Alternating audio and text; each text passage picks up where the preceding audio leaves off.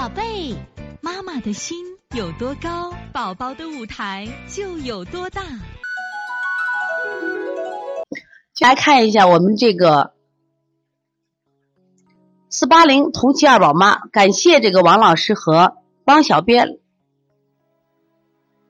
这个老二鼻窦炎有改善，最近天天带老二晒太阳，擦儿子香油抹鼻子，居然湿流鼻涕干的时候呢，再次感谢，说明现在好多了。这个喂养补充两个孩子喂养，老大六个月后几乎天天一个鸡蛋羹，母乳吃到十五个月，期间吃了不到三罐奶粉，一盒米糊，一晚上夜奶六次，辅食前的晚。最近做的食物不耐受，没有食物和尘螨的不耐受，医生说过敏原一千多种。最近还是很喜欢抠鼻子，身高体重偏低该怎么调理？谢谢老师。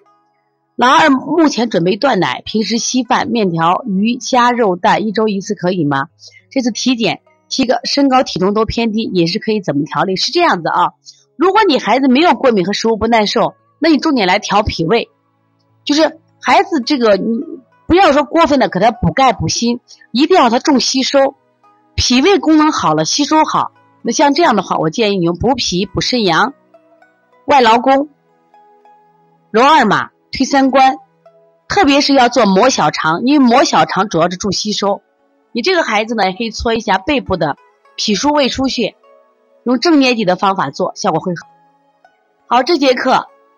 我们又到说该说再见的时候了。每一次妈妈都依依不舍，王老师也是依依不舍，希望在这课堂分享更更多的知识。但是呢，时间是有限的，但是我想学习是无限，所以从现在开始学习小儿推拿，从现在开始学习正确的育儿理念，一点都不晚。也希望我们今天听课的妈妈能把我们所有的知识，通过自己的学习，通过自己的分享，让更多的妈妈了解，走进邦尼康小儿推拿，走进